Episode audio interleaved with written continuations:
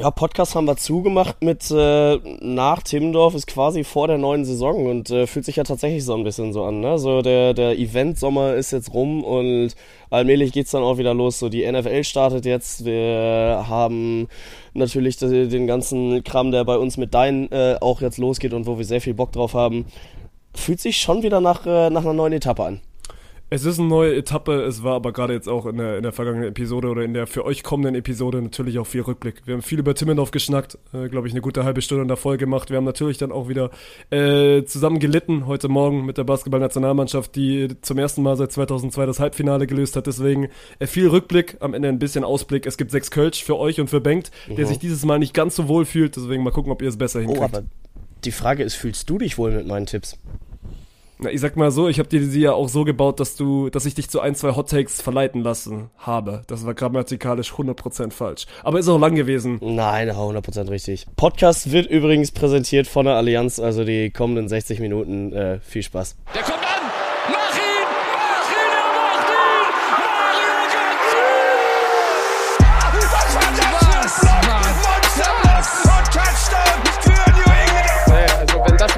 Ich weiß nicht, Digga. Soll der Cornflakes 10 gehen, aber. Noch ein, noch ein, noch ein, noch ein, noch ein! Großartig! Viertel ist Weltmeister 2-10.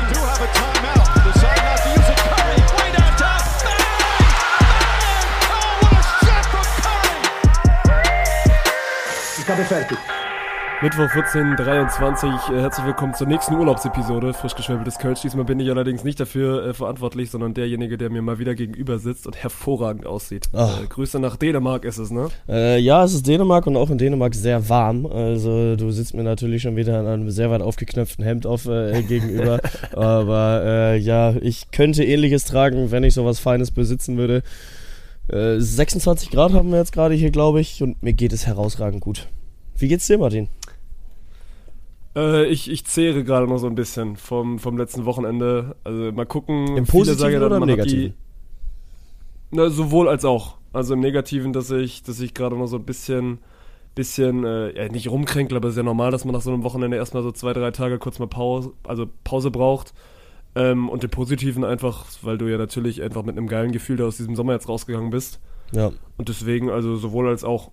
Ja, absolut. Also, äh, wer wirklich ein, ein, paar herausragende Voice Cracks von mir noch hören möchte, gestern musste ich dann noch meinen anderen Podcast aufnehmen und meine Stimme war wirklich noch nicht da. Äh, da kann man auch mal gut reinhören und sich zehn Minuten darüber amüsieren, was eigentlich meine Stimme dann schon wieder veranstaltet.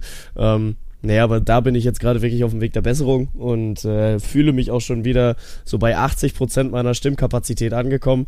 Ähm, ja, aber es musste irgendwann passieren und ich bin froh, dass es dann nach Timmendorf passiert ist äh, und meine Stimme dann erst eingeknickt ist. Vielleicht war es dann halt auch dieses ominöse Mittel, was deine Stimme von jetzt auf gleich wieder verbessern soll, dass es die Nachwirkung hat. Okay, danach wird es vielleicht erstmal ein bisschen schlechter. Ähm, ja, nee, aber entsprechend ein paar Tage gebraucht, um runterzukommen, äh, auch mal von den ganzen Endorphinen wieder wegzukommen, weil äh, für alle, die es nicht mitbekommen haben, erstens, was macht ihr in diesem Podcast? Wie seid ihr da dran vorbeigekommen? Äh, wir waren bei den deutschen Meisterschaften am Timmendorfer Strand und es war, also ich kann nur sagen, aus meiner Perspektive ein rundum gelungenes äh, Event, ein rundum gelungenes Erlebnis. 11 von 10, es hat äh, wirklich anders viel Bock gemacht. Man hätte sich keinen besseren Saisonabschluss vorstellen können. Aber apropos Voice Cracks, hast du den von Tim Noack mitbekommen? Äh, Am Sonntag nee. Halbfinale, wo er Nils Ehlers reingeholt. Oh, den Clip müsst ihr euch angucken. Also weder hier äh, Briefmarke oder, oder Lesezeichen an mich, werde ich euch in Discord-Server packen. Tim Noack schafft es beim ersten Spiel am, am Halbfinale am Sonntag, Nils Ehlers mit einem Voice Crack reinzuholen. Das hast du noch nicht gehört. Vor allem, weil er es gecallt hat, ne? Weil Samstag natürlich wieder ein bisschen länger ging und man dann schon Sonntag auch einfach gemerkt hat, also bei allen, bei allen dreien und ja auch bei dir, wobei du schreist ja quasi seit Donnerstag dann rum äh, dass halt die Stimme ein bisschen mitgenommen ist und er meinte so, ja, es wird heute irgendwann passieren. Ich hoffe halt bloß nicht, wenn ich laut in der Arena drauf bin und dann wirklich, also wir sind zwei Minuten on-stream, die quasi ersten Worte des Tages werden gesprochen. Herzlich willkommen, Nils Ehlers.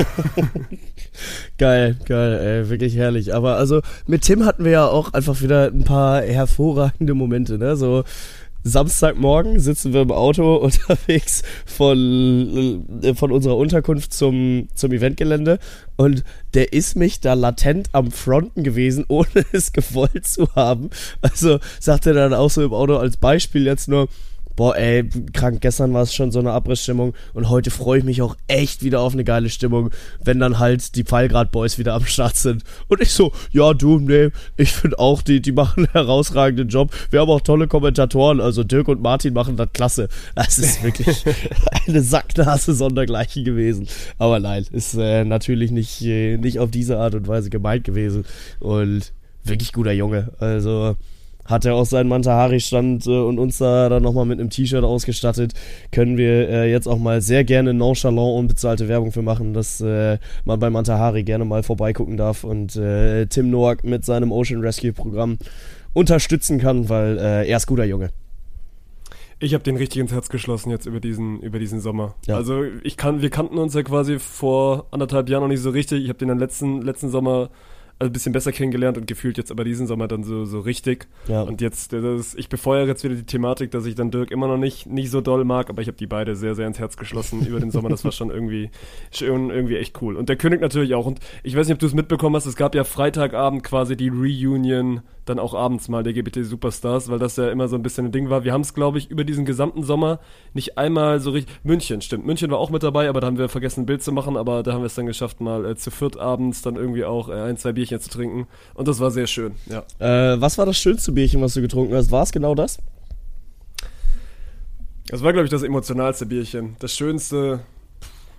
Gab viele schöne Bierchen. Ja, aber ich brauche das Schönste. Bei, bei der, ja, dann nehme ich das. Das war auf jeden Fall das, das Emotionalste. Äh, ich, für mich war es das mit meinem neuen besten Freund, mit meinem neuen besten Freund Hendrik Weidert. Also für alle, Henne, Junge. bei denen der Name äh, kein, keine Bell ringt. Ein ehemaliger Hannover 96-Spieler, der jetzt mit, glaube ich, 27 Jahren auch schon retired ist, weil er gesagt hat, ey, yo, mit dem Profifußball, nö, ich will Steuerberater werden. Ich wollte schon immer Steuerberater werden. Und deswegen der Kindheitstraum eines jeden, eines jeden Jungen. Ja, das stimmt. Und ich hatte mich dann auch mit ihm drüber unterhalten. Und er so, ja, also ich weiß, wie, wie dumm das klingt, aber ich, ich will Steuerberater werden. Also das ist meine Leidenschaft. Habe ich, so, hab ich gesagt, ey, geil. Also die Story zu diesem Mann ist ja sowieso, äh, sucht seinesgleichen. Innerhalb von drei Wochen vom Kreisligastürmer zum, zum Bundesligaspieler geworden und mit seinem zweiten Ballkontakt den Keeper getunnelt und seine Bundesliga-Karriere eröffnet. Dann vier Jahre oder fünf Jahre Hannover 96 gemacht, mit uns abgestiegen, Angebote ausgeschlagen, sich quasi zur Legende gemacht und dann einfach gesagt, ja gut, reicht dann jetzt auch wieder. Und dann gehe ich wieder. Und äh, macht sich jetzt mit seinen Jungs eine hervorragende Zeit. Äh, war halt auch auf der GBT dann mal dabei, wollte sich dann angucken. Und da habe ich ihm dann auch nur gesagt, ey, yo, ich äh, hab, hab mies Respekt da vor dir. Und er so, oh, das tut so gut zu hören. Also ich muss sagen, äh, er ist mein bester Freund geworden. Ob es andersrum jetzt auch so ist, weiß ich so nicht. Richtig, du hattest so einen richtig süßen kleinen Fanboy-Moment. Ja, also ihr müsst euch das so vorstellen, so der, der hippelige Bank, der schon weiß nicht, wie viele Biers da sich in sich reingepfiffen hat, sieht dann da abends auf der Tanzfläche sein Henne weidernd und dann äh, schlägt das Herzchen ein bisschen höher. Vor allem, also Yannick, Yannick Schiller, der ja Sidecourt-Kommentator war, äh, hat einen sehr, sehr guten Wingman gespielt. Ja. Der hat euch ja quasi verkuppelt. Ja. Und ja, Bengt hat das sehr genossen. Ja. Aber verständlich, verständlich. Definitiv. Also ist äh, einer äh, der Helden meiner späten Jugend gewesen, so würde ich es mal formulieren.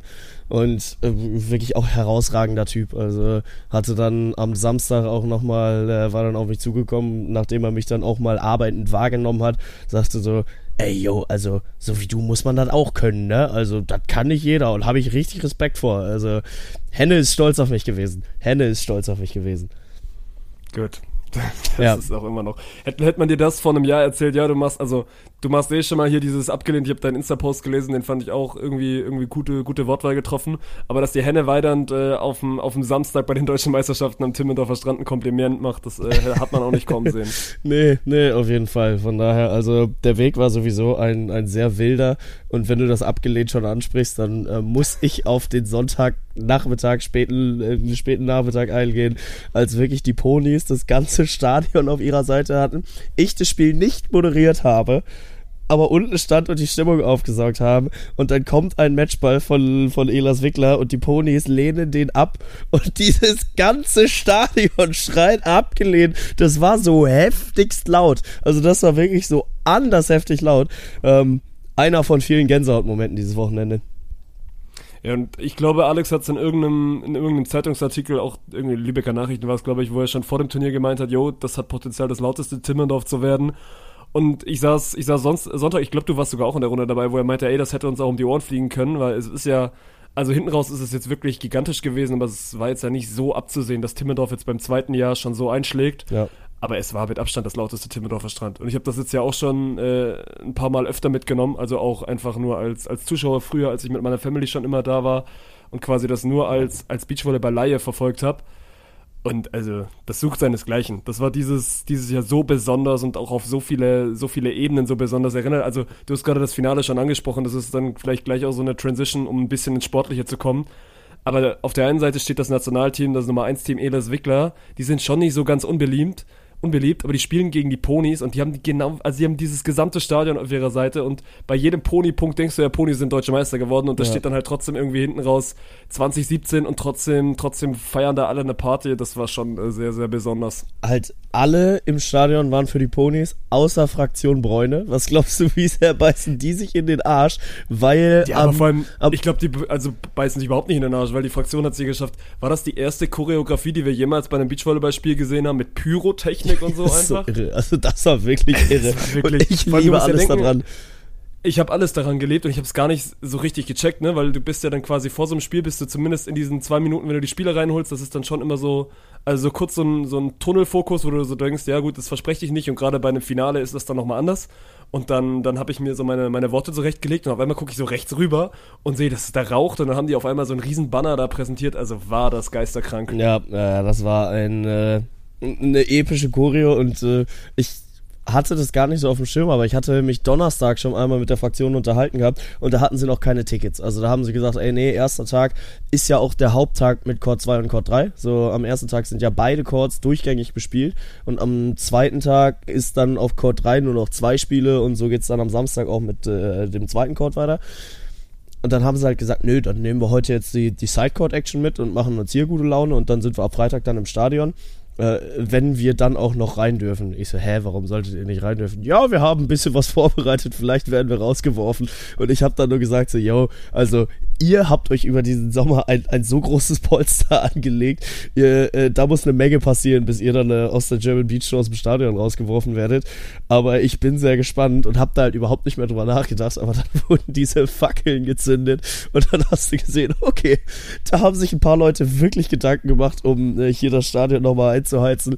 Und auch so ein bisschen dann eine Show für sich aufzuziehen. Aber das haben die sich absolut verdient und äh, hier auch nochmal dickste Shoutouts raus äh, an unsere Fangruppierung von den Hauptstadtbeachern von der Fraktion Bräune, die über das ganze Wochenende wieder randvoll Vollgas gegeben haben und von vorne bis hinten einfach geile Leute waren und auch zur guten Stimmung beigetragen haben. Ähm, ich sagte aber nur, die beißen sich in den Arsch, weil sie im Halbfinale gegen Elas Wickler waren. Da haben sie ja gegen Pretschner Sova gespielt und weil sie aber immer für Fretschner Sova sind. Ja, genau. Quasi, also genau. Und, eines ihrer Hauptteams. Und dann äh, haben sie aber im Siegerinterview Elas Wickler versprochen, nee, im Finale sind wir dann für euch. Aber ja, mein Gott, dann, dann hatten wir wenigstens eine Fangruppierung, die dann auch für Elas Wickler geschrien hat, weil dieses ganze Stadion war auf Seiten der Polis.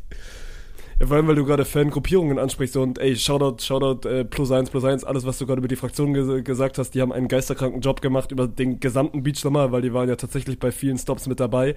Aber was ich so geil finde und ich, ich liebe diese Entwicklung, du hattest da jetzt schon quasi mehrere Gruppierungen, ne? Beach L hat da wirklich hier mit Supertramp irgendwie jedes Mal da, da, da, da, also ich mache gerade diesen Tanz von keiner nicht so richtig. das ist wirklich auch ein maximales, maximales Ohrwurmpotenzial. Ja. Aber du hattest ja über dieses gesamte Stadion, in diesem gesamten Center Court so fünf, sechs kleine Fangruppierungen verteilt und das wird ja alles nur noch größer. Ja. Also das, das, das fängst du ja jetzt auch nicht mehr ein und äh, Oh, ich will gar nicht, gar nicht drüber nachdenken, wo das. Nö, also wir wollen das ja auch nicht einfangen. Also wir wollen, dass ja genau, also dass es genauso weiter in diese Richtung geht. Und ich will mir gar nicht vorstellen, was dann nächstes Jahr schon ist, weil das wird ja ab jetzt alles nur noch, nur noch viel größer und viel geiler und äh, glaube ich, ein, ein Vorgeschmack, wo es hingehen könnte. Gerade in Richtung Fankultur, dann auch mal beim Beachvolleyball. Weil frag mal bei Clemens und Nils nach. Die hatten das auch noch nicht, dass sie ein Finale spielen, auf deutschem Boden wohlgemerkt. Und das gesamte Stadion ist gegen die. Und ja. es war ja trotzdem null, also es war ja immer, das habe ich auch im Kommentar probiert rüberzubringen, es war null gegen Clemens und Nils, es war viel, viel mehr einfach für David und Bennett. Ja, ja, total. Und das ist ja auch das Schöne. Und das ist auch das, was die meisten Fangruppierungen äh, auch verstehen, dass es im, im Beachvolleyball halt einfach alles sehr positiv bleibt und man sich einfach miteinander freut und halt die, die Bälle feiert, anders als dann irgendwem Scheiße reinzurufen. Und passiert vereinzelt, ja, und wenn es passiert, dann adressiere ich das als Stadionsprecher auch, aber die meisten, die allermeisten haben das verstanden und das kreiert halt einfach eine so besondere äh, Atmosphäre, die du suchst, also die du, die seinesgleichen sucht, die ihresgleichen sucht weil schau dir mal beim Fußball an. So, der Fußball hat alle zwei Wochen Rassismusprobleme auf den Tribünen. Der, der, Fußball muss sich regelmäßig damit auseinandersetzen, dass irgendjemand Feuerwerkskörper in Richtung anderer Fangruppierungen schickt. Das hast du beim Beachvolleyball nicht. Und das hast du gut in den wenigsten Sportarten, aber grundsätzlich siehst du auch einfach mal, dass so ein volles Stadion halt auch einfach eine, eine epische Stimmung erzeugen kann und alle miteinander glücklich und zufrieden sind. Und klar gibt es dann auch ein, zwei Dinge, die dann mal nicht so laufen, wie das Publikum sich das wünscht. So hatten wir dann auch äh, hin und wieder mal das Thema, war dann zu laut auf den Tribünen und du machst es dann auch eh nicht allen recht. Aber diese grundsätzliche Atmosphäre auf den Rängen, die wollen wir genau so und die wird nächstes Jahr nochmal viel größer. Ja, Gut, und dann äh, lass uns einmal Überleitung in Richtung, in Richtung sportliches Fazit gehen. Lass mit den ja. Männern anfangen, wenn wir gerade eh schon beim Männerfinale waren. Am Ende wären es doch Elas Wickler. Ich musste mir ein, zwei, ein, zwei Seitenhiebe von Tommy anhören, der anscheinend irgendwie mein, mein Take aus dem Podcast äh, zu sich getragen bekommen hat. Wo wir wieder beim Samstagmorgen waren und äh, nachdem Tim mich dann schon gefrontet hat, Tommy äh, dann noch ankommt und sagt, ja, ja, äh, ich höre jetzt nur noch Martins Podcast. Ey du, klar, ich habe hier nichts mit zu tun. Das ist deiner, Martin.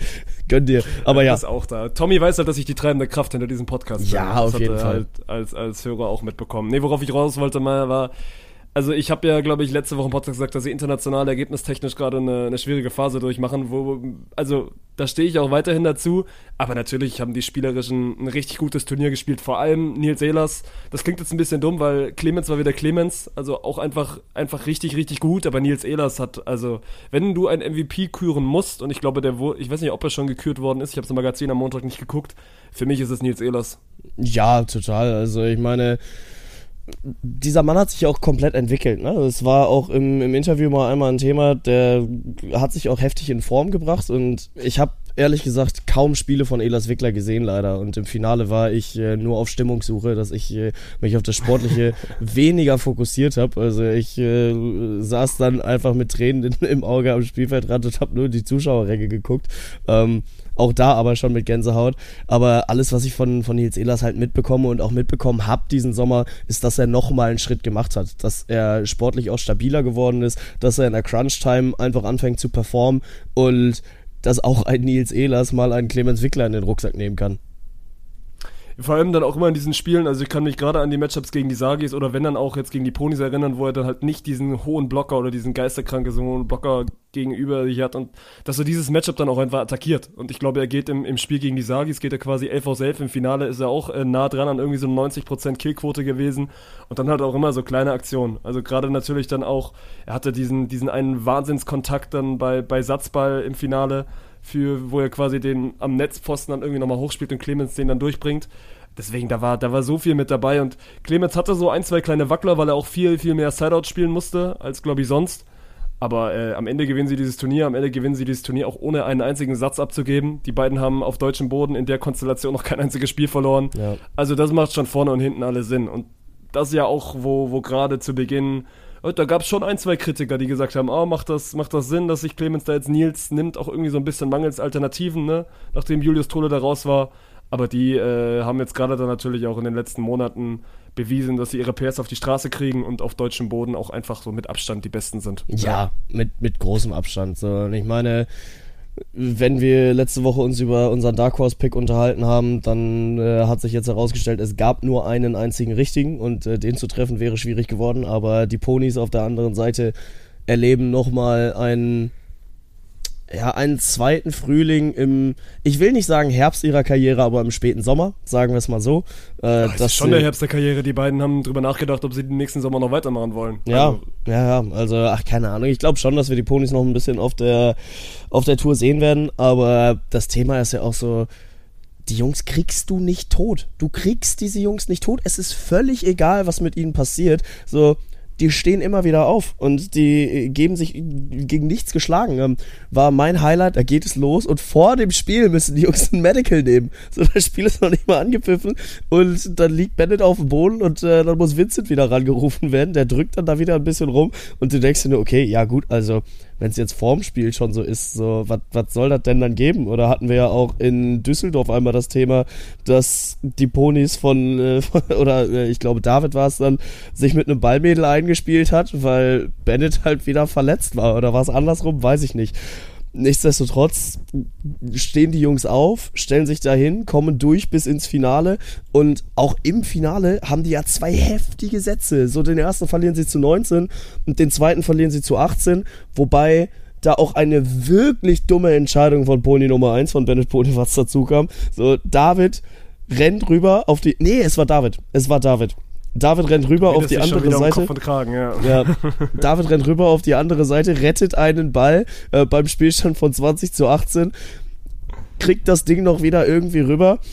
Dann äh, gibt es einen Keks auf die andere Seite. Bennett nimmt ihn an und David hat die perfekte Zuspielgelegenheit, aber dann im Sprung irgendwie kugelt er sich den Arm aus und spielt ihn völlig unnötig rüber auf die andere Seite und dann klappt es halt nicht und das ist dann das, äh, der Championship-Ball, der äh, den Ponys das Turnier kostet, beziehungsweise Elas Wickler das Turnier gewinnt. Ähm, aber äh, long story short, die Ponys sind eine sportliche Bereicherung für diese Tour gewesen und auch in dieser deutschen Meisterschaft haben sie so viel Spaß gemacht.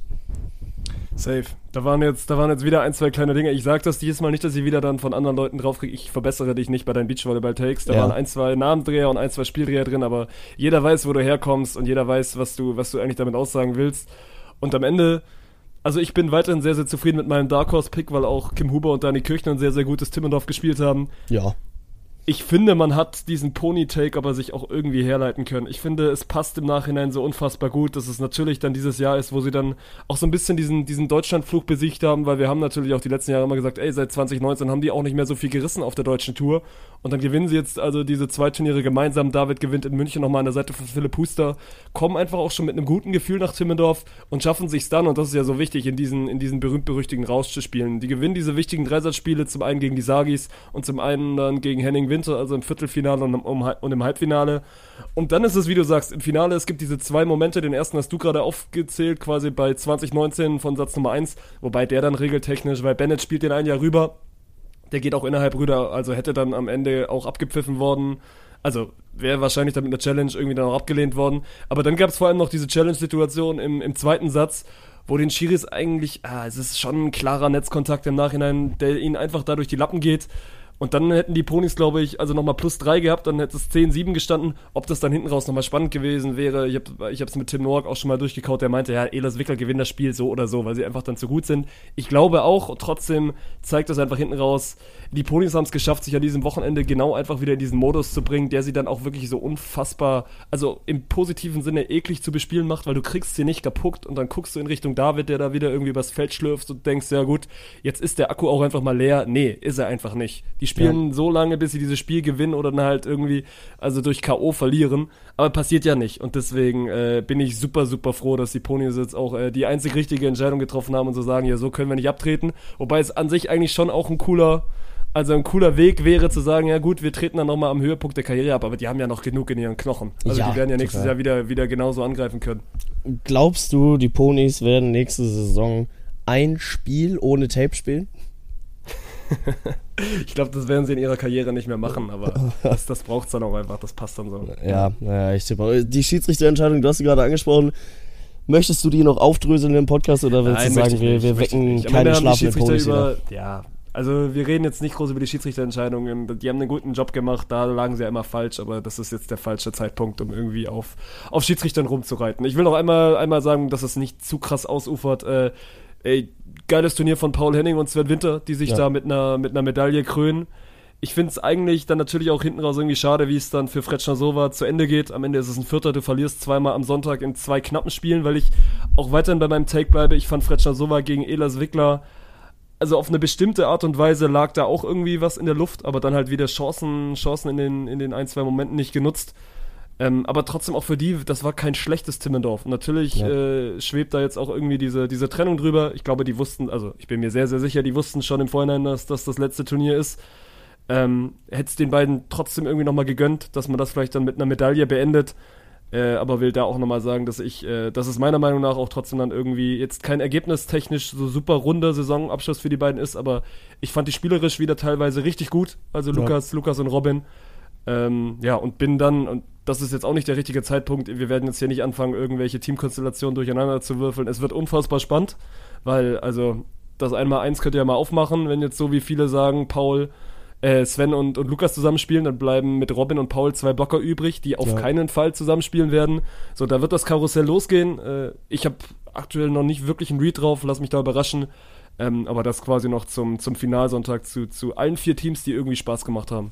Ja, total. Und äh, wenn wir dann schon bei der Rochade dabei sind, die sich drehen wird, dann wird sie natürlich im Frauenfeld auch wieder losgehen. So äh, im Frauenfeld ja sowieso üblich, dass da nach Timmendorf dann auch immer mal wieder was passiert. Und das hat mich letztes Jahr noch so komplett aus den Socken gehauen, weil ich dann so dachte, hä, ihr habt doch jetzt den ganzen Sommer gespielt, so seid ihr gar nicht für immer so? so also was soll denn das? Aber im Beachvolleyball ist es halt dann auch mal normal, dass du dir am Ende des Tages eine neue Partnerin suchst und ich glaube, ein Team, bei dem wir uns auf jeden Fall darauf verlassen können, dass die sich nicht nochmal neu durchwürfeln, will, wird, wird unser Gewinnerteam sein. So Sinja und Svenja, die kriegst du nicht auseinander, weil die ja auch einfach wieder bewiesen haben, dass sie halt das beste Team sind, was wir in Deutschland haben die spielen am Sonntag vier Sätze und der knappste ist zu 15. Und ja. das sagt eigentlich schon alles. Ja. Und äh, ich glaube, Sinja Tillmann, ich bin nach jedem Interview runtergegangen und haben gesagt, ja gut, du warst, glaube ich, so ein Mühe davon entfernt, 100% Killquote über so ein Spiel zu haben. Die war wieder so gut. Und dann müssen wir, also mittlerweile, ich glaube, wir haben immer viel über dieses Improvement von Svenja Müller geredet, weil wir die ja quasi auch seit der Beachliga irgendwie begleitet haben. Die ist auch so konstant und so solide und die verlieren solche Spiele dann einfach nicht mehr. Und die schaffen, also solche Spiele werden dann auch nicht mal mehr knapp. Und das ist dann einfach nur, weil die beiden zu gut sind. Das ist nicht, weil die deutsche Konkurrenz ansonsten jetzt so viel schlechter ist, aber da ist einfach ein Gap dazwischen so. Und den holst du jetzt auch nicht mehr auf und das haben sich die beiden verdient. Und deswegen äh, fühle ich mich mit dem Take vorm Turnier eigentlich auch ganz wohl, weil ich ja meinte, dass, dass Müller-Tillmann relativ ungefährdet deutscher Meister werden und genauso ist es, genauso ist es gekommen. Ja, also ich meine, nicht, dass mir jetzt irgendwie wieder jemand sagt, ich würde deine Volleyball-Takes nicht korrigieren. So, die haben das Halbfinale am Samstag gespielt, nicht am Sonntag, aber nein. du dummes Arschloch. ja, muss man sein, muss man sein. Ich kann nicht der Einzige sein, der hier die ganze Zeit nur auf die Fresse kriegt. Nee, aber äh, ja, also wirklich sehr, sehr gut. Und auch wenn das Finale dann am Ende deutlich geworden ist, war es ein herausragender äh, Beachsommer für das Beachteam Belen Schulz. So haben sich irgendwo habe ich mal gehört, äh, sie haben sich nicht gesucht, aber gefunden. Natürlich aufgrund der, der Partnerinnen-Situation, dass äh, eine Anna Behlen relativ früh auf Kira Walkenhorst verzichten musste, dass Sarah Schulz relativ früh auf Anna Grüne verzichten musste und dann haben sie gespielt, haben am Anfang noch nicht ganz so performt, aber dann, glaube ich, war es das erste Mal auf Norderney war es, glaube ich, dass sie äh, ein, ein, Turnier gewonnen haben und danach ging es halt richtig los. Also haben dann auf der German Beach Show auch Tourstops gewonnen und es reiht sich dann jetzt halt ein, dass auch die deutsche Meisterschaft erfolgreich für die beiden zu Ende geht. Ähm, Im Halbfinale dann auch mal eben Borger Ittlinger aus dem Weg geräumt. Und auch da schon sehr eindrucksvoll in zwei Sätzen zu 16 und zu 17. Das hat schon Hand und Fuß und ich muss sagen, bei Annabelen finde ich es halt sehr, sehr schade, dass sie für sich definiert hat, okay, das ist das Maximum, was ich gehe. So, äh, deutsche Meisterschaft, äh, auf alles andere habe ich gerade keine Lust mehr. Also sie hat ja ihren eigenen Beachclub gegründet. Ähm, weil, also, wenn du es halt schaffst, über ein Nationalteam in zwei Sätzen drüber zu gehen, dann hast du Qualität. Und eine Annabelen ist eine Frau, die sich komplett aufdrehen kann und die sich in Beast-Modus setzen kann. Und da, äh, muss ich sagen, hat schon sehr, sehr viel Spaß gemacht, die, die Frau das Wochenende zu beobachten.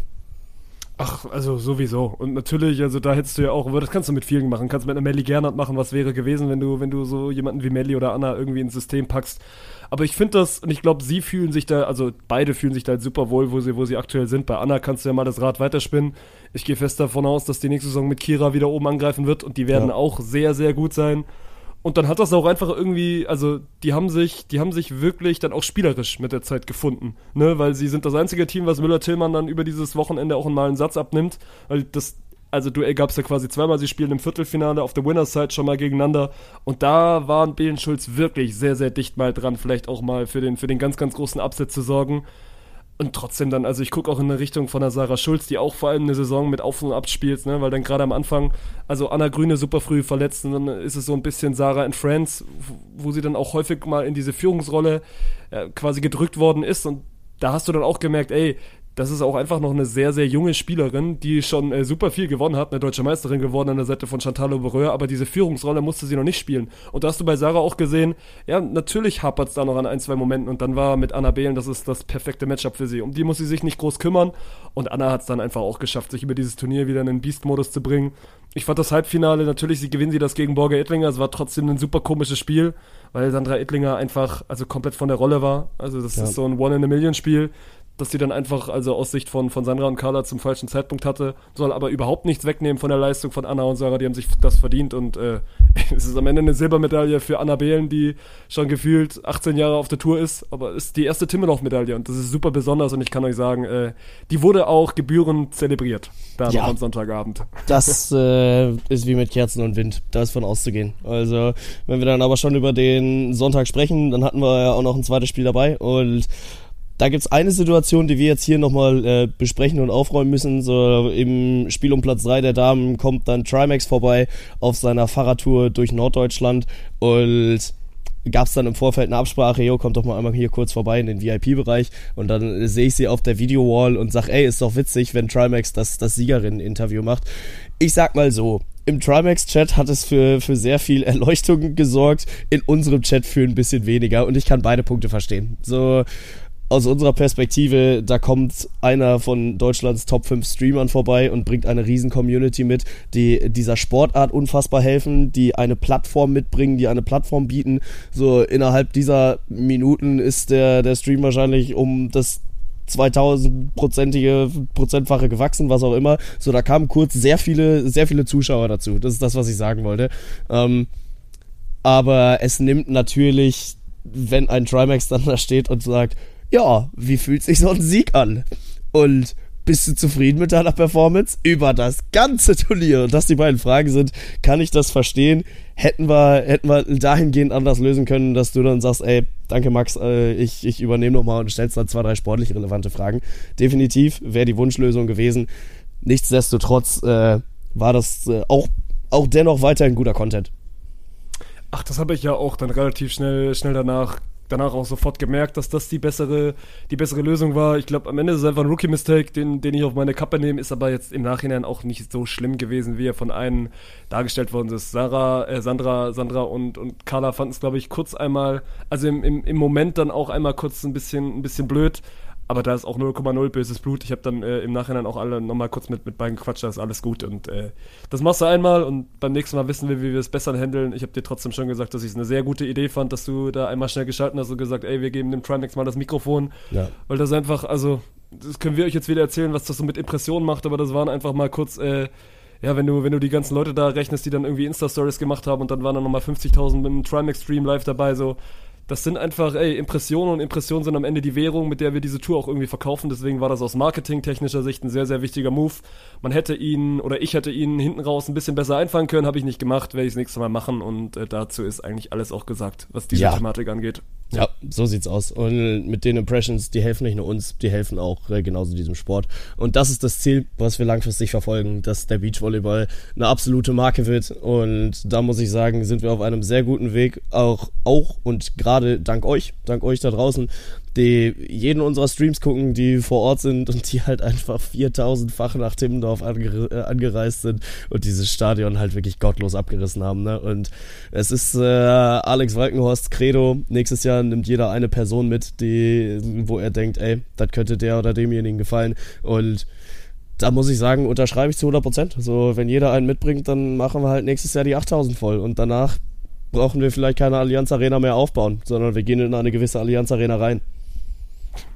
Lass, lass Bank mal ein bisschen träumen. Mhm. Aber ich glaube, 6000 sind, 6000 sind ein realistisches Ziel. Ich glaube, ja. das ist auch das, was man, was man nächstes Jahr in Timmendorf noch stemmen kann. Und ich bin sehr, sehr guter Dinge, dass das funktioniert. Es ist trotzdem immer fast so ein bisschen bittersweet, weil, also natürlich, es, es geht quasi nahtlos weiter. Die Eintracht übernimmt jetzt und, und dann ist auch wieder, wieder Hallenvolleyballzeit, wo eh viel Neues kommt mit da in dieses Jahr. Aber ich finde das trotzdem immer so, weil Beachvolleyball, damit hat es angefangen und das ist am Ende auch, ja, also das, was äh, über, über diesen, diesen Sommer einfach am meisten Spaß macht. Und deswegen ist es natürlich immer so ein bisschen bittersweet, wenn das dann Sonntagabend da in Timmendorf zu Ende geht. Ja. Ich habe es trotzdem sehr genossen. Ich habe diesen gesamten Beachvolleyball-Sommer sehr, sehr genossen. Da war so viel drin, war so viel los. Ich fand es natürlich dann, äh, also auf irgendwie eine besondere Art und Weise fand ich es auch nochmal anders. Also und positiv anders im Vergleich zu, zu 2022 und bin äh, maximal hyped und freue mich jetzt schon maximal auf, auf alles, was 2024 dann kommt. Deutscher Beachvolleyball ist wieder sexy. Und deutscher, ba äh, deutscher Basketball ist auch endlich sexy. Zitat Mo Wagner. Willkommen im Halbfinale, Jungs. Meine Fresse war das heute Morgen. Hast du es angeguckt? Ja, natürlich, natürlich. Also war das erste Spiel, was ich, was ich gucken konnte, muss ich ehrlich sagen, weil äh, Sonntag das Ding gegen Slowenien äh, konnte ich halt aus Gründen nicht gucken, aus Gründen, die wir in der letzten halben Stunde besprochen haben. Aber heute Morgen dann im Urlaub habe ich die Zeit gefunden und äh, habe mir diesen Krimi gegen Lettland auch um die Ohren gehauen und äh, meine Fresse wurde das am Ende spannend. Und für mich stand es irgendwie schon, schon sehr lange drauf auf diese Partie. Nachdem ja. das ja klar war, dass du Lettland spielst und dann hieß es schon, ja gut, das ist, ist mit Abstand der einfachste, der da noch irgendwie im Viertelfinale rumläuft. Und solche Matchups sind dann wirklich prädestiniert dafür. Deutschland spielt bis dahin wirklich ein perfektes Turnier. Also sie hatten dieses eine Crunchtime-Spiel gegen Australien. Ansonsten war alles deutlich und auch ja. alles einfach richtig gut. Also wir beide haben von der Zwischenrunde natürlich live nichts mitbekommen, weil wir in Timmendorf waren. Aber das, was du so gelesen hast und dann auch gerade über die sozialen Netzwerke, da gab es nur Lob für diese Mannschaft. Und dann, ey, irgendwann hast du dieses eine Stopperspiel und deswegen kann ich's, also finde ich es noch, noch viel, viel, oder musst du das, oder kannst du das dieser Mannschaft nicht hoch genug anrechnen, dass sie dieses Spiel am Ende ziehen. Und am Ende ist für mich auch wirklich nur wichtig, dass sie es gewinnen. Und es fragt niemand mehr nach, ob das jetzt irgendwie mit, mit zwei Vorsprung oder mit zehn Vorsprung ist. Und dann, dass du vielleicht dieses, dieses Off-Game, wir können jetzt einmal kurz über Dennis Schröder natürlich gleich reden, dass er jetzt einmal dieses Off-Game hatte, aber sie es trotzdem gewinnen, ist so unfassbar wichtig. Ja, also Dennis Schröder geht in dieses Spiel rein und startet mit 0 aus 12 Versuchen. Also sein 13. Versuch ist der erste, der dann äh, in den Korb reingeht. Aber mein Gott, so, er hatte schon im ganzen Turnierverlauf mal den Rucksack offen und war auch einer der Gründe, warum Deutschland es überhaupt so weit geschafft hat er war fast auch der Grund, warum Deutschland dann rausgeflogen wäre, weil er seinen letzten Zweier dann halt an den Rim setzt oder irgendwie wieder verwirft und dann gibt's halt den, den Gegenstoß und dann äh, es, hätte, es hätte zur Geschichte des ja. Spiels gepasst, wenn Bertans den reinmacht. Ja. Also ja. Ja. Ich war mir, Digga, als dieser Wurf losgelassen wurde, das war dann wirklich so, ich hab's auf der Couch geguckt und dann ist das, das ist genau dieser Moment, wo du dich einmal so kurz aufrechtest und so denkst. Ja. Und dieser Ball ist ja am Ende, wie lange ist der in der Luft? 1,5 äh, Sekunden. Ich glaube zwei Jahre. Nee, ich glaube zwei Jahre. Es fühlt sich so unfassbar ja. lang an und, ja. und dann probierst du irgendwie so eine Flugkurve zu analysieren und denkst, oh, der sieht verdammt gut aus, das mhm. kann jetzt nicht passieren mhm. und äh, er setzt ihn dann zum Glück an den Ring und, und Deutschland überlebt irgendwie. Und trotzdem, also ich will den Schröder-Tag jetzt einmal loswerden, weil ich natürlich so ein, so ein Team dann auch irgendwie viel, viel bei, oder so ein Turnier viel bei Twitter verfolge äh, sind da schon wieder alle aus ihren Löchern gekrochen und so von wegen, ja, was ist das denn für ein Leader? Der geht 4 aus 23 in so einem großen Spiel. Und warum gibt der Wagner nicht häufiger den Ball? Und ohne ihn läuft es viel, viel besser also es ist, glaube ich, eine, eine maximal schlechte deutsche Angewohnheit zu sagen, ja, wir vergessen einfach mal alles, was dieser Typ die, die letzten zwei, drei Wochen oder generell die letzten zwei Jahre für diesen deutschen Basketball gemacht haben und, und also beschränken ihn nur auf dieses eine Spiel, was nicht gut war, Mann. Und Schröder wird es auch wissen, dass, dass die Leistung heute nicht, nicht gut war. Ich glaube, er geht am Ende 4 aus 23, ja. aber am Ende ist es trotzdem unser bester Spieler und am Ende stehen wir da, wo wir aktuell stehen, einfach nur dank Dennis Schröder und es ist menschlich, dass du dann einmal vielleicht auch nichts triffst und ich finde trotzdem, du kannst das ja auch mal andersrum sehen, ey, er weiß, dass er der Leader ist, ist und ihn juckt dann auch seine Statistik nicht, weil er will dieser Mannschaft helfen. Und deswegen, ich nehme ihm das null übel, dass, dass sich Schröder dann auch in den letzten Minuten den Ball nimmt und scoren möchte. Und am Ende, äh, gut, er macht 4 aus 23, zwei davon in der Crunch-Time so. Es ist wegen ihm spannend geworden, aber auf eine bizarre Art und Weise hat er uns hinten dann raus auch in ein, zwei Momenten wieder den Arsch gerettet. Also es gibt diese eine End-One-Situation, wo er dann, glaube ich, drei Minuten vor, vor Schluss scoret und äh, das wurde mir im Nachhinein wieder viel, viel, viel zu schlecht geredet. Natürlich auch wieder von, von ein, zwei Social Media Hyopies, die dann meinen, so, jetzt ist ihre Time to shine und zu sagen, ja gut, äh, ja, Schröder schön und gut, weil natürlich ist Schröder jemand, der auch mal polarisiert, ne? Der einfach hier mit der Maxi Kleber Storyline im Vorfeld auch so ein bisschen Unruhe reingebracht hat. Aber für mich ist er weiterhin der perfekte Leader für dieses deutsche Team und äh, das ist jetzt ein Hot Take, aber ich glaube, der wird gegen die USA äh, ein sehr, sehr gutes Spiel machen.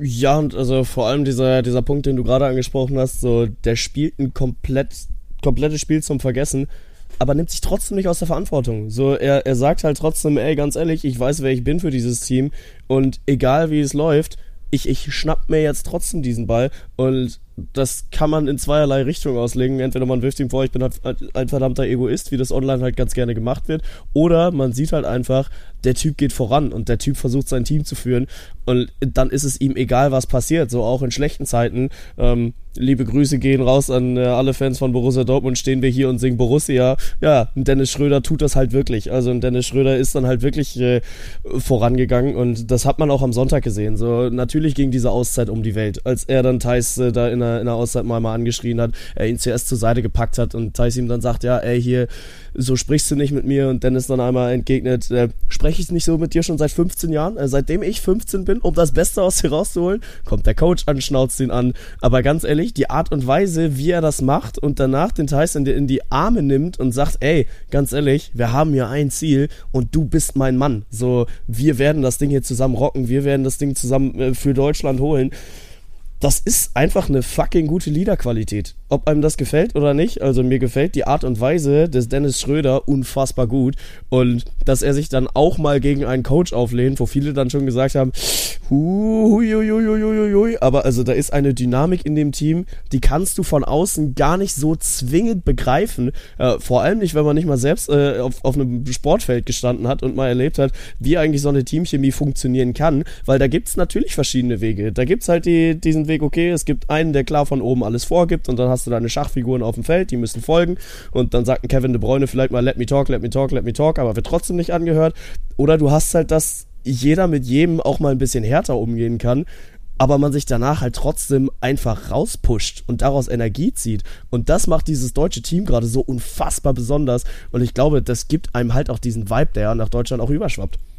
Ja, und ich liebe alles daran. Und ich liebe dann auch natürlich daran, dass du dann heute, also es gäbe kein besseres Spiel, in dem Franz Wagner zurückkommt, der quasi ja. nach seiner Auftaktverletzung gegen Japan jetzt das Turnier aus über zusehen musste und dann heute einfach in, ey, Money-Time-Momenten war er da und hat so wichtig gescored. Auf der anderen Seite, so, du kannst das über so viele sagen. Ich fand Bonga defensiv unfassbar heute, hat dann ja. auch einen wichtigen Dreier in dieser, in dieser einen Phase getroffen. Andi Obst hat auch wieder sein, also seinen Einfluss gehabt und dann gerade Johannes Thiemann auch wieder so Bankspieler. Das kannst du jetzt über übers Turnier kannst du das wirklich fast also in Richtung jedes Spielers sagen und deswegen ich glaube, das ist ja auch so ein bisschen das Besondere an diesem deutschen Team und auch warum man dann so mitfiebert, weil also ich sag ja auch mal so in, vor zwei Jahren so da hatte ich 0,0 Bezug zu diesen zu dieser deutschen Nationalmannschaft und das hat sich einfach gewandelt und ja. deswegen deswegen leidest du ja auch so mit und deswegen äh, habe ich mich aufgerichtet bei diesem letzten Wurf und dachte, ey bitte lass den jetzt da nicht fallen, weil das ist dann auch wieder die Kehrseite der Medaille und so funktioniert dann das Business auch. Verliert Deutschland dieses Spiel heute gegen Lettland, dann ist es leider scheißegal, was, was davor war. Dann steht ein, ein super bitteres Viertelfinal aus.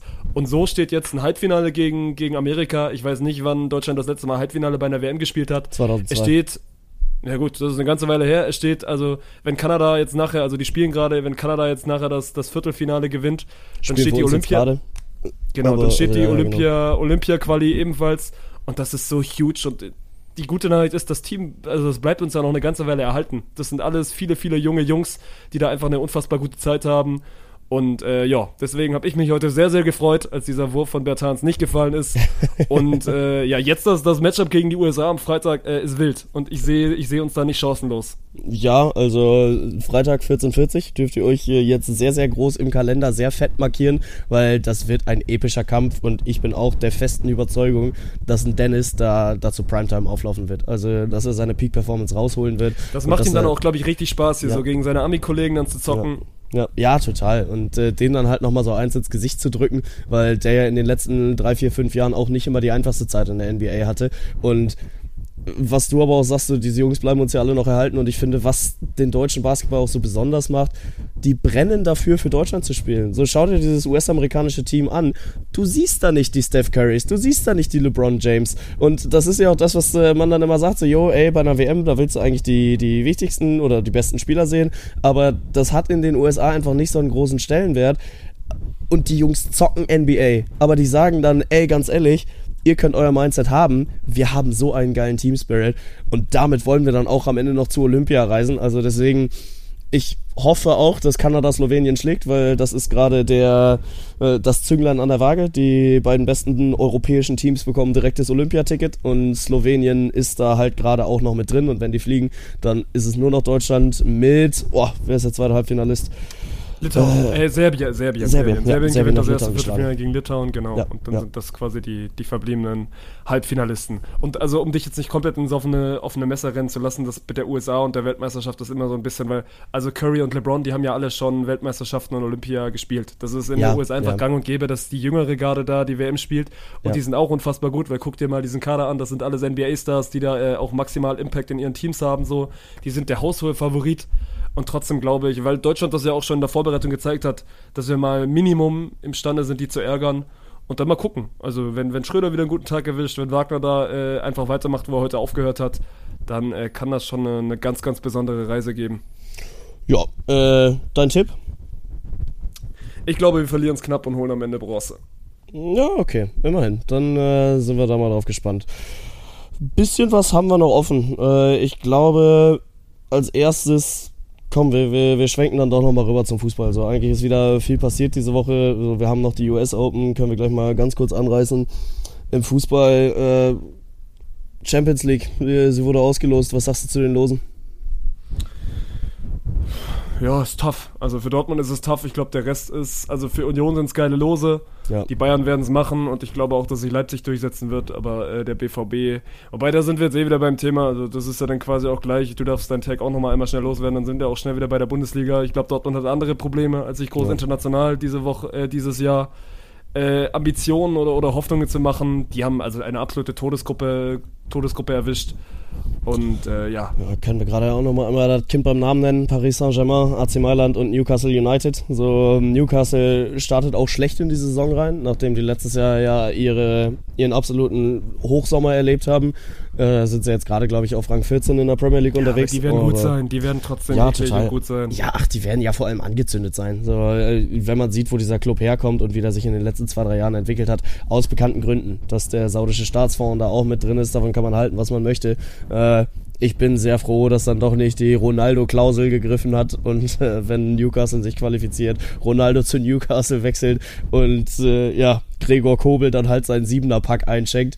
Ähm, aber klar, also trotzdem Dass du auch immer noch denkst, dass Cristiano Ronaldo einen Siebener Pack in der Champions League, also wollen wir, also will ich jetzt nicht mit dir drüber diskutieren, Nein, aber ein Ronaldo war- hätte nicht ja. ansatzweise mehr großen Impact in dieser Champions League. Aber das wissen wir hoffentlich beide.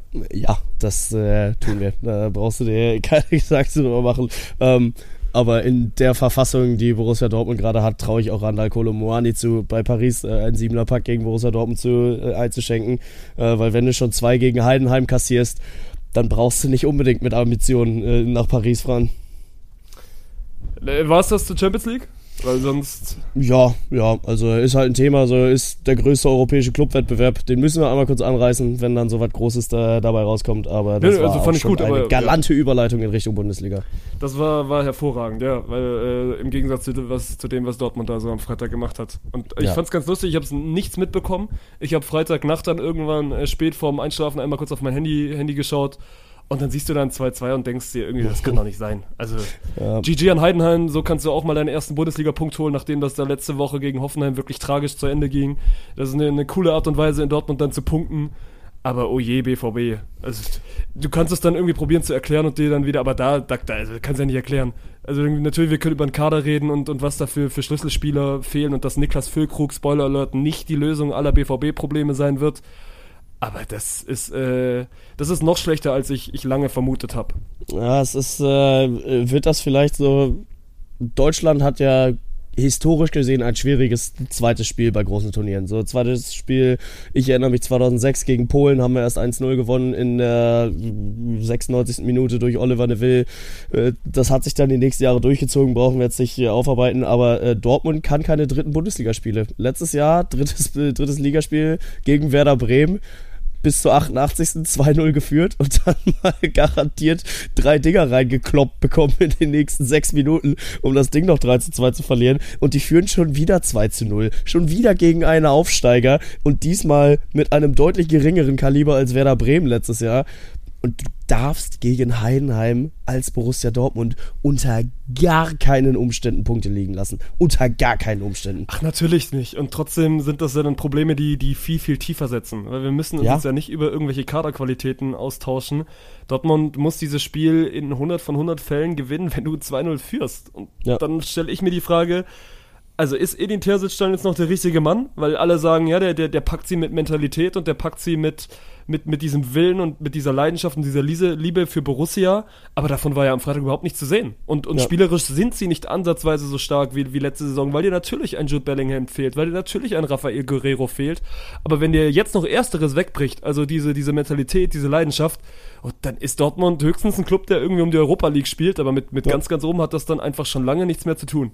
Ja, und die werden auch eine harte Zeit kriegen, überhaupt sich äh, um die Champions League Plätze prügeln zu dürfen. Auch wenn man jetzt natürlich noch nicht den Teufel an die Wand malen darf. So in diesen zwei Wochen Länderspielpause hat Borussia Dortmund halt auch das Problem, dass ein Großteil der Truppe dann auch nicht da ist. So Dortmund stellt den höchsten Anteil an Nationalspielern in, im DFB-Kader. Aber dann sage ich auch ganz ehrlich, frag dich mal warum. Weil, also ganz ehrlich, kaum einer von den Deutschlandspielern hat noch Bayern-Niveau. Also kaum noch äh, einer von den Nationalspielern hat noch die, die Möglichkeit, dem, dem Weltverein FC Bayern München auszuhelfen. Und dann ist Dortmund halt immer noch die, die äh, zweitstärkste Kraft in Deutschland. Ähm, und stellt entsprechend halt die meisten Nationalspieler. Aber also, dass ein Sebastian Kehl darauf halt so stolz ist, ist mir ein bisschen zu kurz gedacht, wenn ich ehrlich bin. Ja, und also wir müssen jetzt nicht wieder anfangen, über Nationalmannschaften zu reden, aber ich kann dir einmal noch kurz das nächste Dortmunder Programm vorpredigen. das wird Für die gut. geht's, ja, die spielen, spielen gegen Freiburg und dann, dann geht's nach Paris. Wobei Freiburg sind jetzt ja auch, haben wir nach letzter Woche gelernt, ist ja quasi auch ein Freilos. ja, ja, klar. Also Freiburg, da, da kann man sich mal schnell wieder an die Tabellenspitze ballern. Grüße an Philipp Dussmann. War das schön. Also, wir haben es nicht zusammen geguckt, aber Stuttgart 5-0 gegen Freiburg gewonnen. Philipp bei uns, äh, unser, unser Eintracht-Libero und Eintracht-Pressesprecher, großer Freiburg-Fan. Wir wollten es eigentlich zusammen gucken. Ich habe es dann, weil ich hatte gerade gerade dann während der ersten Halbzeit hatte ich Pause, habe es dann natürlich auf dem Handy angemacht und bekomme dann irgendwann nur so nach dem 3-0 die Nachricht von Philipp bei WhatsApp. Ja, zum Glück gucken wir es nicht. Und ich habe ihm dann so ein Bild von mir geschickt, wie ich es gerade auf dem iPad anhab und äh, ja, habe das sehr, sehr genossen, ihn da so ein bisschen übers Wochenende aufzuziehen und also Stuttgart-Saison ist wirklich wild und man weiß ja. immer noch nicht so richtig, was man damit anfängt. Weil du gewinnst 5-0 gegen Bochum, da kriegst du 5-1 gegen Leipzig auf die Fresse. Jetzt schlägst du Freiburg 5-0 in einem Spiel, wo du, also ich beschwere mich hier jedes Wochenende, dass Union irgendwie so effizient ist und plötzlich macht Stuttgart äh, jede Chance einen Treffer.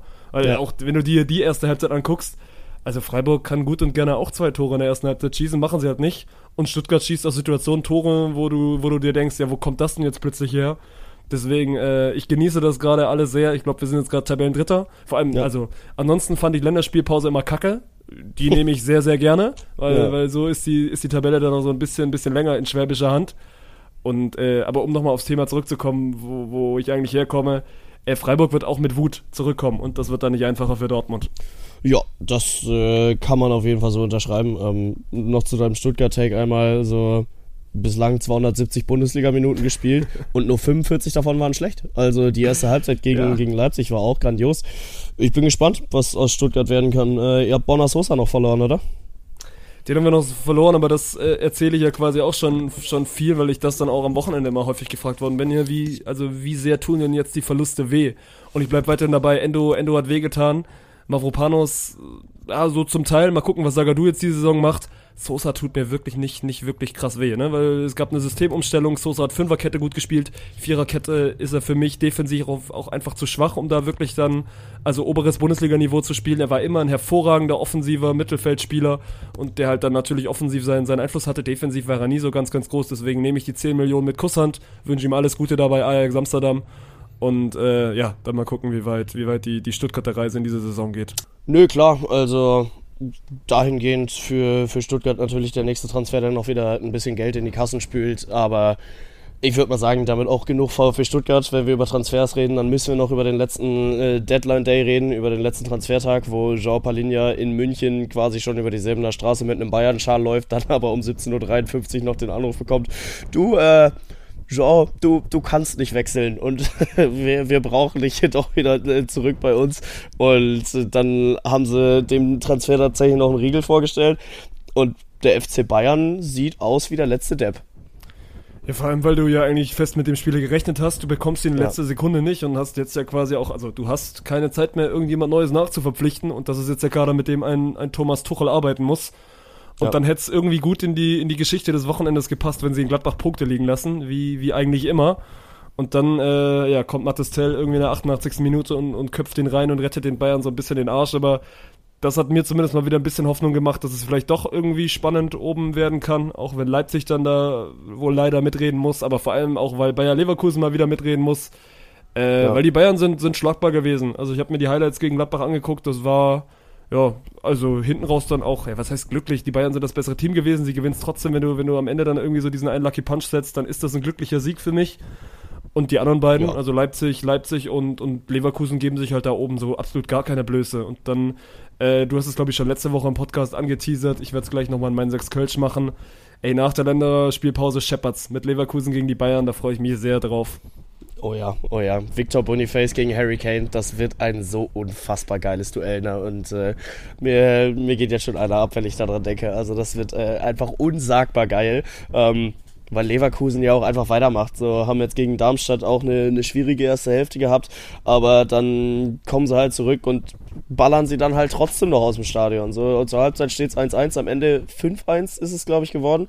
Äh, Boniface natürlich wieder mit einem Doppelpack. Und Leverkusen gibt sich keine Blöße. Leverkusen steht zu Recht auf 1 und Leverkusen spielt vor allem wieder geilen Spektakelfußball. Diese, diese Mannschaft macht gerade einfach Spaß.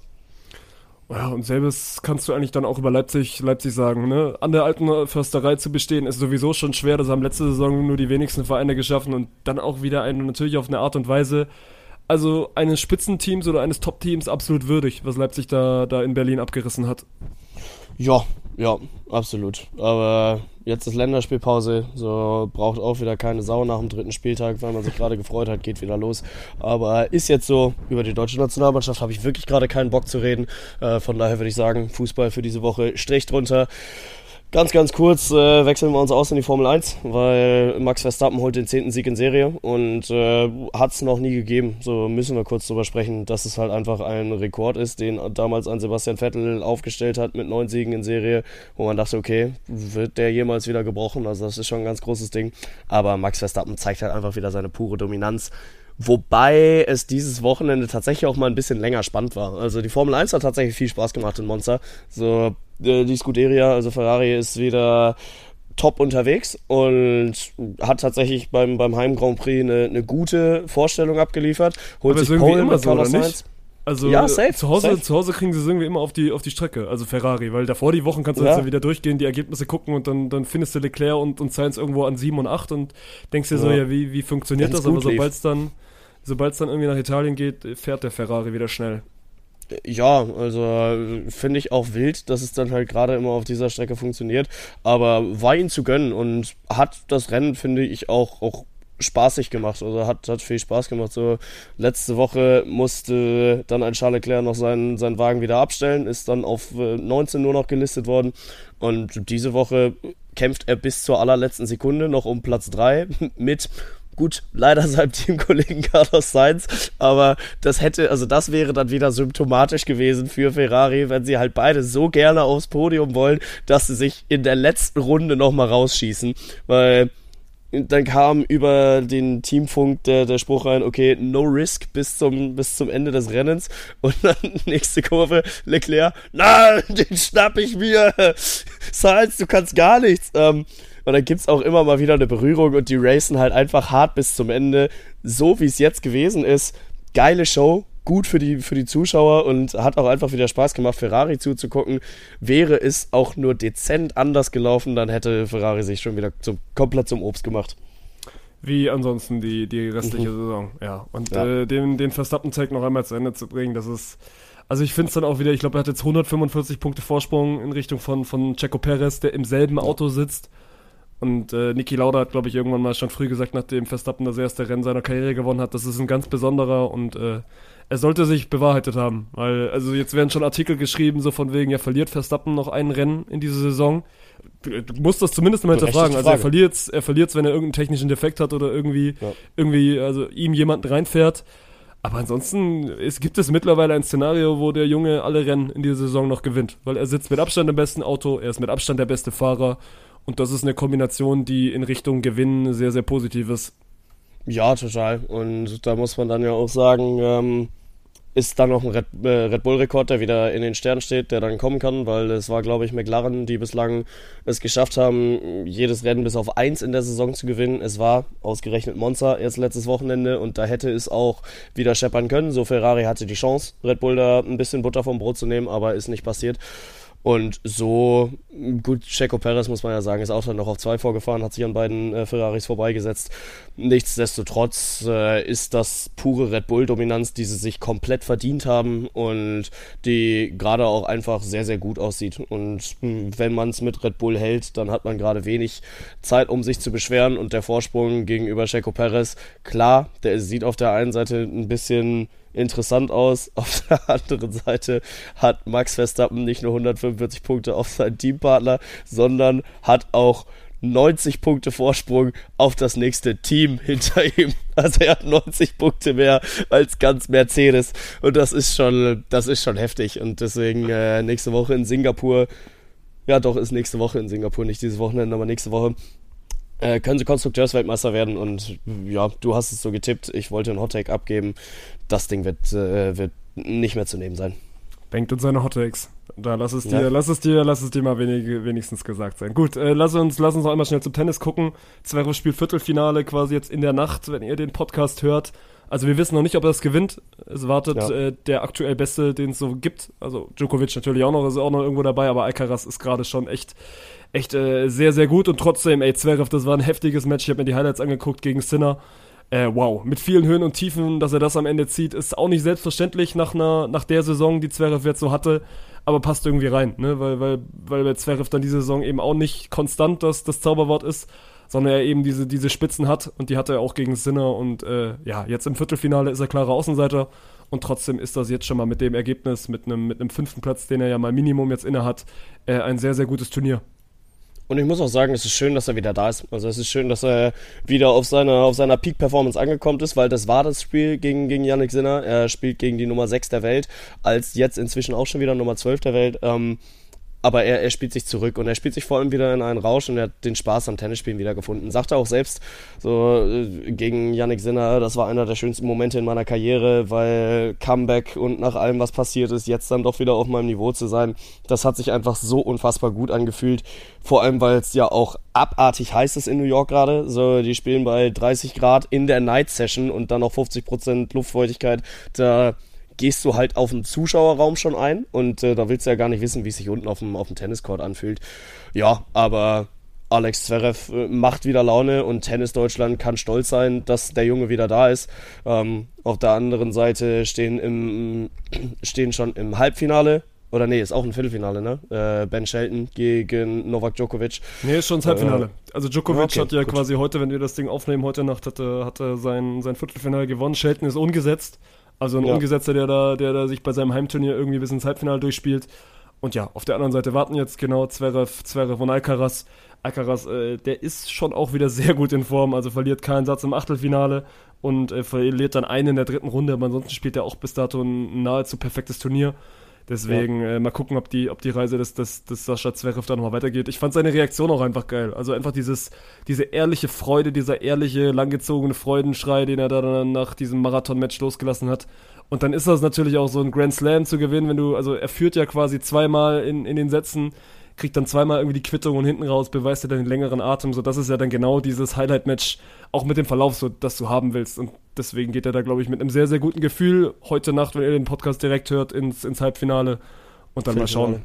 Viertelfinale natürlich. Ja, ja, das ist immer ein bisschen verwirrend, wenn äh, die einen dann schon ins Halbfinale eingezogen sind. Deswegen äh, mir da gerade auch der Dreher äh, passiert. Aber ist natürlich auch das äh, Halbfinale für den Joker, weil damit zieht er an Rafael Nadal vorbei. Es ist das 47. Grand Slam Halbfinale für Novak Djokovic. Er sammelt weiter Argumente, mehr möchte ich dazu nicht sagen. Aber er ist, äh, ja, ein Novak Djokovic, den musst du aus dem Weg räumen, wenn du Turniersieger werden willst. Und so sieht es dieses Jahr auch wieder aus. Also, US Open gehen in die heiße Phase. Und von daher würde ich sagen, äh, das ist es, was letzte Woche passiert ist. Aber wir wollen uns nochmal anschauen, was passiert jetzt im Monat eigentlich noch. Wir sind, wir sind beim Thema. Deswegen ist die perfekte Überleitung. Die sechs, Köl die sechs Kölsch stehen an. Äh, es war natürlich auch ein sehr, sehr trister August, zumindest was unsere Tipps anging. Wir haben es jetzt nicht mal nachgescoutet, aber sowohl ihr als auch wir haben es mal wieder nicht geschafft, die sechs Kölsch voll zu machen, deswegen gibt es im September heftig, jetzt. wie schwierig das ist, ne? Ja, also ich glaube, es waren dann, es waren dann wieder fünf. So, du hast auf Chris Vandefelde getippt. Ja. Das war das Ding, was äh, kaputt gegangen ist in München. Ähm, ja, aber es, es bleibt schwierig. Ich bin äh, immer noch sehr gespannt, ob wir es schaffen, innerhalb der ersten zwölf Mal, die wir diese Kategorie haben, es mal einmal zu schaffen, das Ding auch zu holen. Nehmt es als Ansporn, Chat. Ihr könntet, ihr könntet die Ersten sein und dann gehen die sechs Kölsch an euch. Also geht's los mit, äh, mit der US Open. Einmal nochmal kurz zum, für alle neuen Hörer, die wir jetzt vielleicht durch Zimmerdorf äh, mit dazu bekommen haben. Ihr bekommt jeden Monat von uns sechs Sporttakes äh, und habt dann die Möglichkeit, die quasi durchzutippen. Wenn ihr alle richtig habt, dann habt ihr diese sechs Kölsch. Es wäre historisch, das ist bis dato noch nicht passiert. Und Bank wird mhm. das Ganze jetzt im September angehen. Und wir fangen an mit der US Open. Wir haben gerade das Duell zwischen Djokovic und Alcaraz schon äh, prophezeit. Und ich sage, dass sich Alcaraz auch in New York krönen wird. Oh, nein, Alcaraz gewinnt nicht die US Open. Dann gehen wir rüber zur Basketball-WM. Ich habe dir vorhin schon beiden Take gegeben. Die Basketballer holen sich eine Medaille. Äh, die deutschen Basketballer werden sich eine Medaille holen, ja. Believer. Dann Formel 1, äh, die Dominanz des Max Verstappen ist real. Jetzt haben sie auch mal wieder ein Doppelpodium geschafft. Es gibt Minimum ein weiteres Doppelpodium. Also Checo Perez schafft es auch. Es gibt zwei Grand Prix in Singapur und in Japan. Minimum einmal heißt es Red Bull 1 und 2. Ja, äh, das Ding ist in den Büchern. Vielen Dank. Das eine Kölsch nehme ich schon mal mit. Ja, kriegen sie. Leverkusen Punkte gegen die Bayern?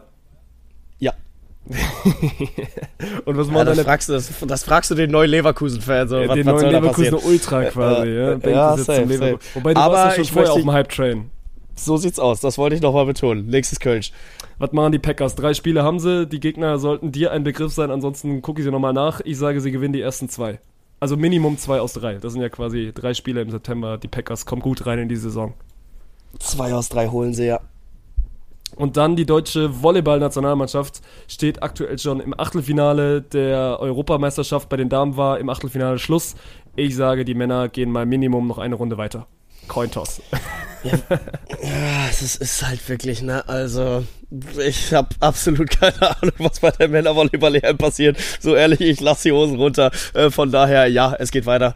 Believer, Deutschland, Deutschland. Also Bengt ist einfach der Patriot in diesem Podcast.